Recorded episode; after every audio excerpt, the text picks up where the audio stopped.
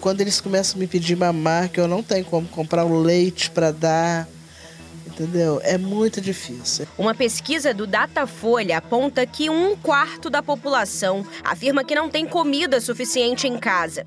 A Ângela vive essa realidade. Ela mora em casa com quatro filhos e nove netos. O dia que eu faço um arroz, eu não faço macarrão. Carne? Nem pensar. Não é só pessoas que estão em situação de rua que estão tá passando necessidade, não. Tem pessoas que têm residência, têm as suas casas, mas não têm o que comer. Gleiciane tem quatro filhos. Conta que o pior momento da vida foi não poder atender o mínimo que as crianças pediam. Ele precisa merendar, almoçar, jantar. E ele ainda não entende de quando eu digo que não tem. Eu, eu fico dizendo que eu vou atrás. Olha, você vai já comer, viu?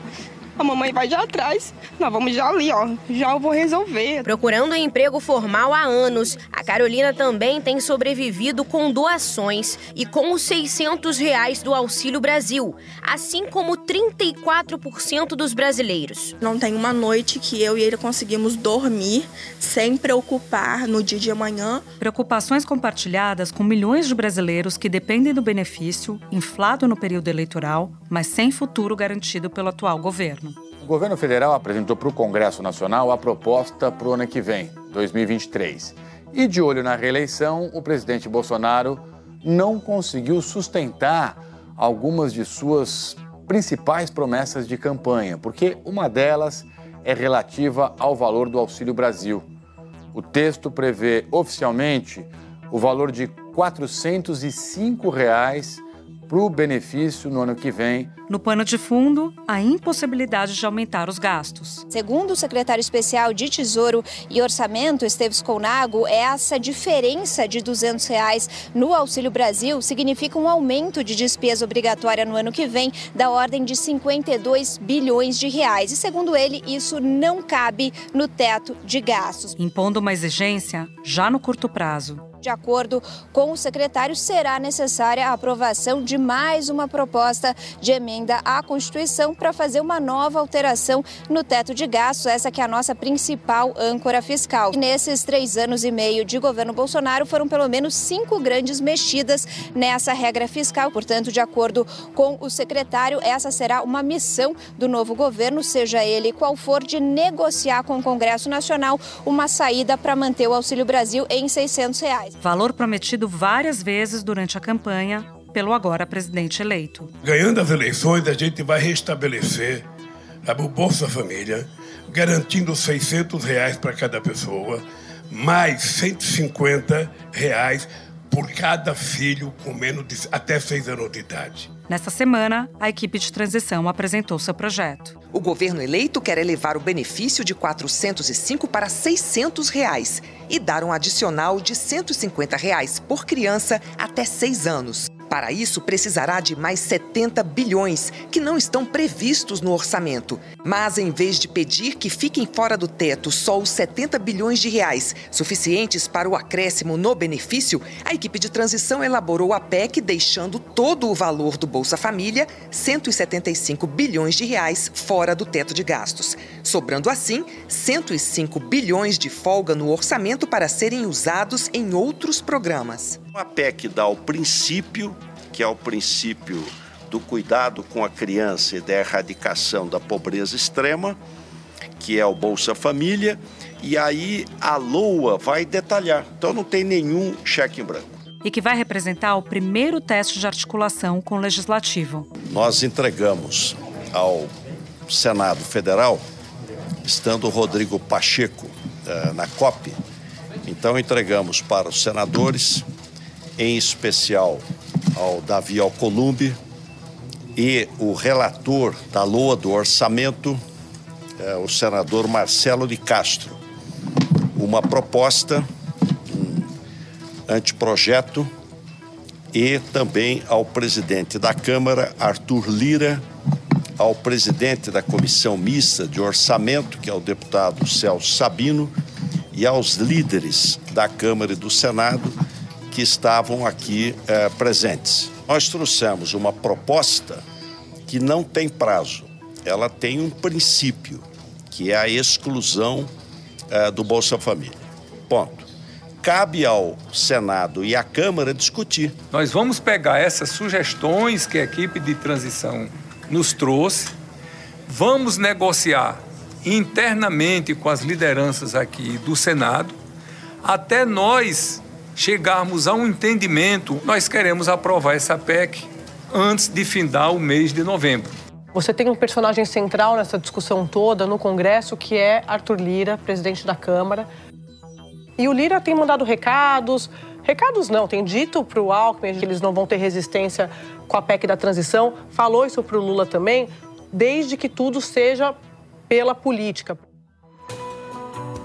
Da redação do G1, eu sou Júlia do Alibe e o assunto hoje é o peso político da PEC da transição.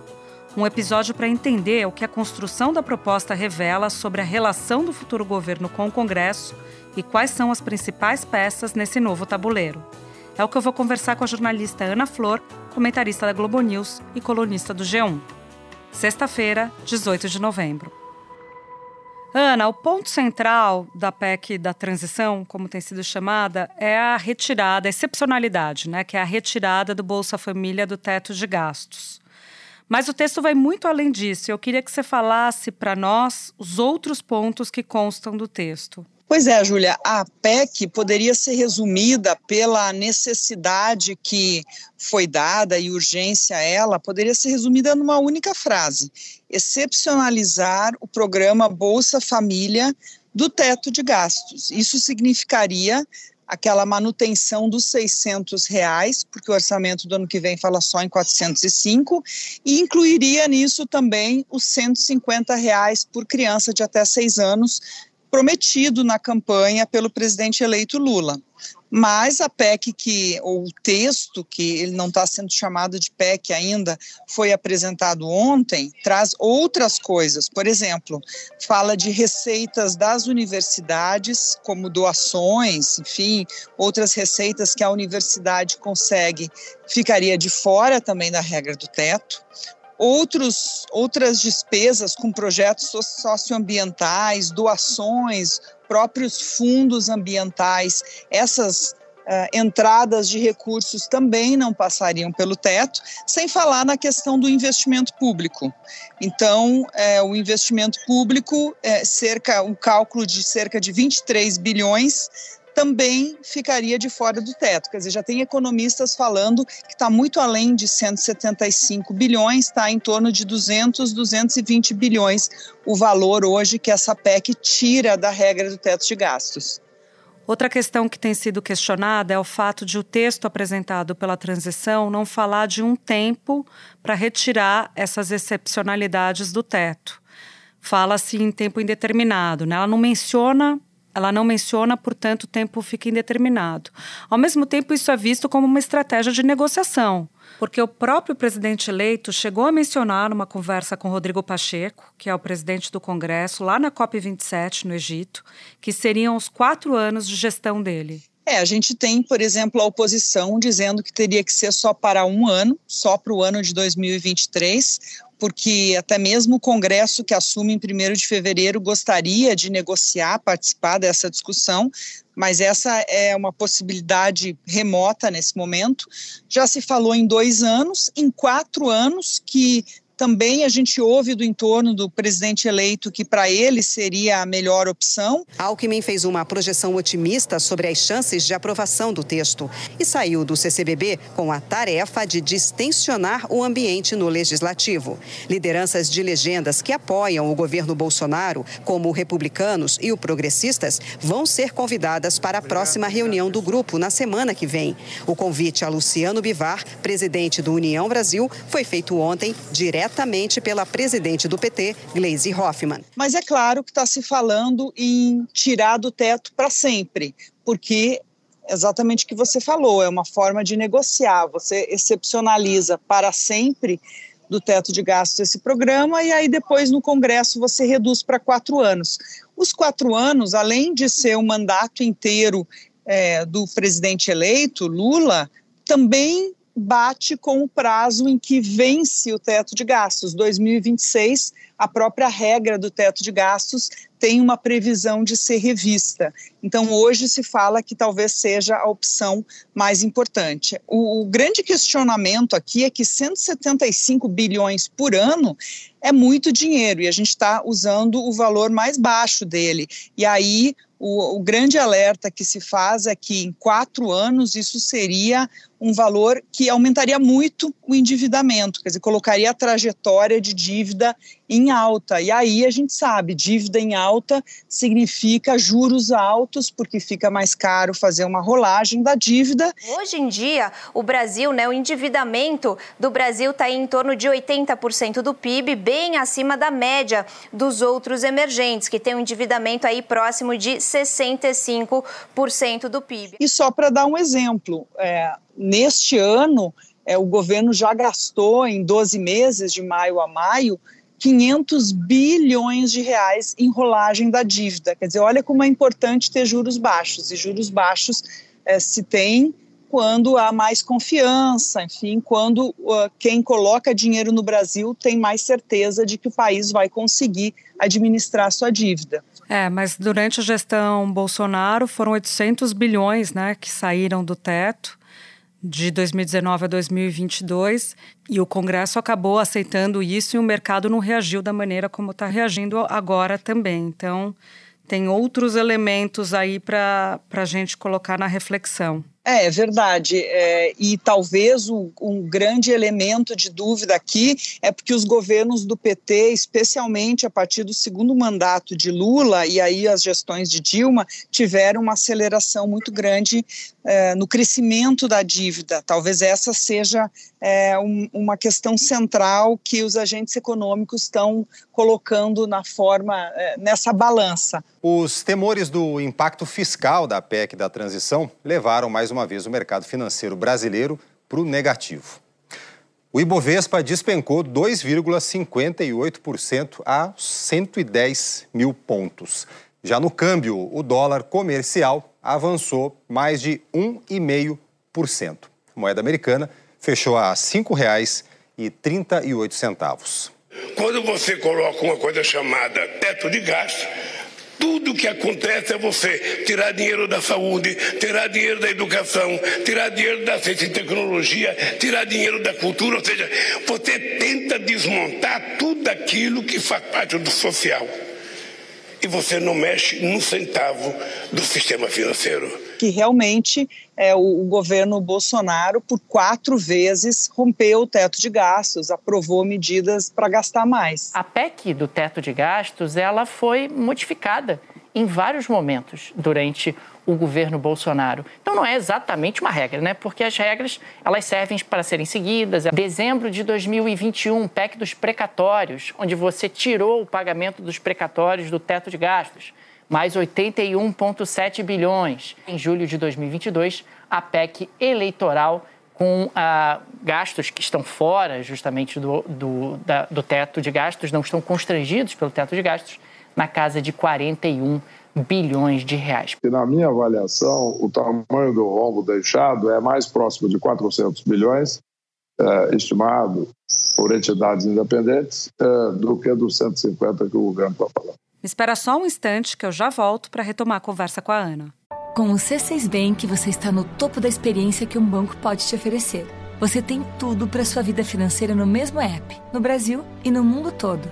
A primeira conta global do país e atendimento personalizado, além de uma plataforma de investimentos em real e dólar com produtos exclusivos oferecidos pelo C6 em parceria com o JP Morgan Asset Management.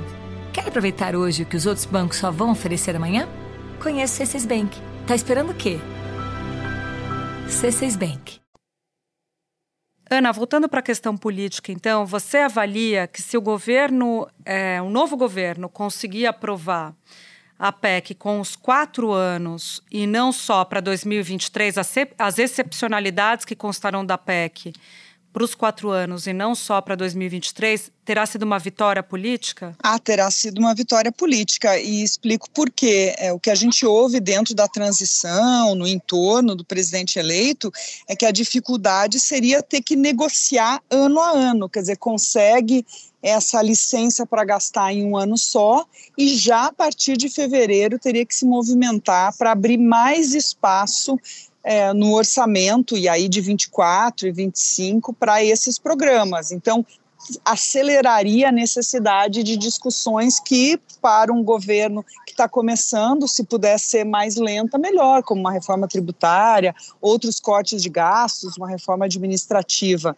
O tamanho desse desafio orçamentário dessa nova gestão alcança 175 bilhões de reais, isso tanto em aumento de gastos obrigatórios como em eventuais quedas de receita de arrecadação no ano que vem. A área da saúde, que na comparação de 2023 com 2022 teve um corte de 59% na gratuidade da farmácia popular, de 46,4% na ação que se refere ao controle do câncer, de 61,2% na atenção materna e infantil e de 36,8% no Programa Nacional de Imunizações. Educação básica teve um corte de 95,6% na ação referente à expansão das escolas em tempo integral, de 97 17% em construção e reforma de creches e escolas e de 95,7% na aquisição de veículos para transporte escolar. Então, existe esse ponto de vista. Se o Congresso der pelo menos quatro anos,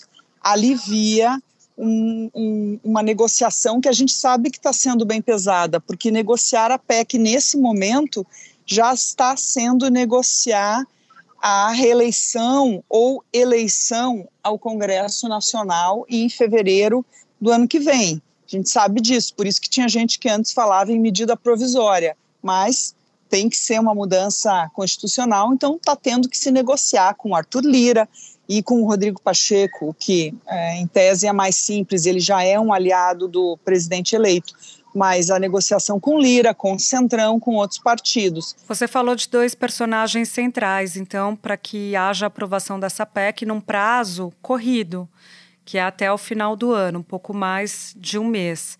Primeiro, eles vão ter que negociar, por exemplo, a supressão dos interstícios, né? Que são o prazo de votação entre o primeiro e o segundo turno de uma PEC, prazo de cinco dias úteis. E vão ter que negociar também não alteração do texto na Câmara, senão ele tem que voltar para o Senado. Ou combinar alterações no texto na Câmara para que sejam, quando voltarem para o Senado, sejam aprovados de maneira mais rápida. Como é que você vê nesse cenário de aliança para as eleições de Pacheco e Lira a tramitação do texto nas duas casas? Bom, acho que no Senado, especialmente no Senado atual, está sendo uma negociação mais tranquila, quer dizer, mais tranquila no sentido que é uma negociação dentro de uma base de apoio que já se construiu com o presidente eleito Luiz Inácio Lula da Silva. Com Lira se passou por uma conversa é, foi uma conversa muito boa. O que a gente sabe é que Lira não se opôs à necessidade de aprovar essa PEC, mas também levou uma garantia neste momento, que é a de que Lula não vai interferir na sucessão à presidência da Câmara. É, se, a, se for ainda mais complicada a negociação ao longo do tempo, se o Congresso quiser colocar mais dificuldade para o governo, pode ser que os termos da negociação tenham que mudar. Mas a gente sabe que quando está tudo acordado no Congresso, isso começa pelas lideranças, é, aprova-se rapidamente uma emenda constitucional, por mais complexo que seja esse processo de aprovação. Para que uma proposta de mudança na Constituição seja analisada, são necessárias 27 assinaturas de senadores. A PEC precisa ser aprovada na, no Senado, na Câmara, mas o tempo é curto e o ideal é que as duas casas aprovem essa proposta antes da votação da lei do orçamento que está prevista para o dia 16 de dezembro. Pacheco tem que cuidar só que ele vai estar negociando com o atual Senado, mas a reeleição dele passa por um Senado bem mais de oposição que assume em fevereiro. E Lira, como era uma liderança muito próxima de Bolsonaro, está mais ou menos em linha com os partidos, enfim, com o seu próprio PP e outros partidos aliados. O que é muito importante a gente falar aqui é como fica o orçamento secreto, porque há dois pontos importantes nessa PEC que lidam com orçamento secreto. Uma própria negociação política, quer dizer, quando se negocia o governo eleito negocia com o Congresso uma o, o, o orçamento uh, negocia a aprovação de uma emenda constitucional, é, acaba também tendo que manter, em parte, isso vai ser uma cobrança do Congresso, essas emendas de relator, o dinheiro que o Congresso tem para gastar. Agora, tem uma outra questão muito importante. O, a proposta de emenda à Constituição que tira o Bolsa Família da, do guarda-chuva do teto de gastos deixa livre mais de 100 bilhões para se gastar.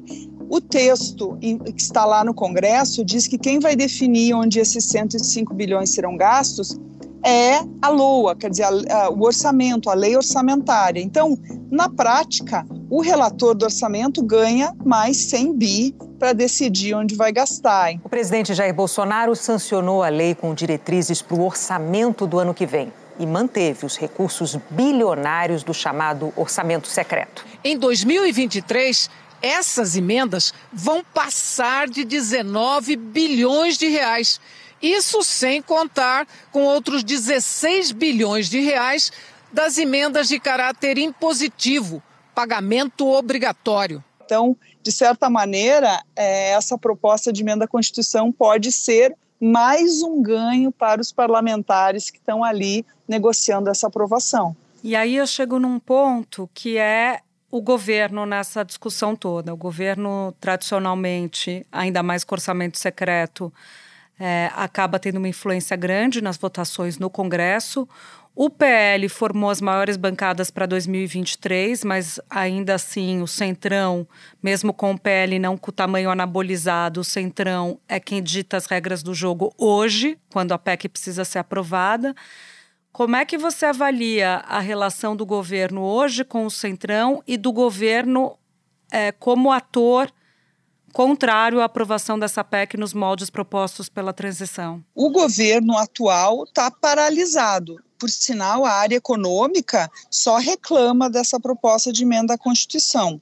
É, quem tem se movimentado é o ministro-chefe da Casa Civil, Ciro Nogueira, que a partir de janeiro volta ao Senado, muito provavelmente. Ele sai do governo, vai para o Senado e ele tem defendido que esse, essa licença para gastar com programas sociais seja por apenas um ano. Então, o governo atual está simplesmente é, a reboque dos partidos. O PP, que era um grande aliado de Jair Bolsonaro, já está dando indicações que vai compor, pelo menos nessa PEC, com o futuro governo Lula. Agora, o PL, é, a gente não sabe o que vai exigir, mas existe uma outra questão aqui que é, é o argumento de que é preciso manter os 600 reais foi prometido é, foi algo prometido pelos dois candidatos no segundo turno. Então, o partido do presidente, que é o PL, agora querer dizer que não vai aprovar fica muito difícil. Ótimo, Ana. Muito obrigada pela presença, sua estreia aqui no assunto. Bom trabalho para você e até a próxima. Obrigada, até a próxima. Este foi o assunto podcast diário disponível no G1, no Globoplay ou na sua plataforma de áudio preferida. Vale a pena seguir o podcast na Amazon ou no Spotify, assinar no Apple Podcasts, se inscrever no Google Podcasts ou no Castbox e favoritar na Deezer. Assim você recebe uma notificação sempre que tiver um novo episódio. Comigo na equipe do assunto estão Mônica Mariotti, Isabel Seta, Tiago Aguiar, Gabriel de Campos, Luiz Felipe Silva, Thiago Kazuroski, Etos Kleiter e Nayara Fernandes. Eu sou Júlia do Alibe e fico por aqui. Até o próximo assunto.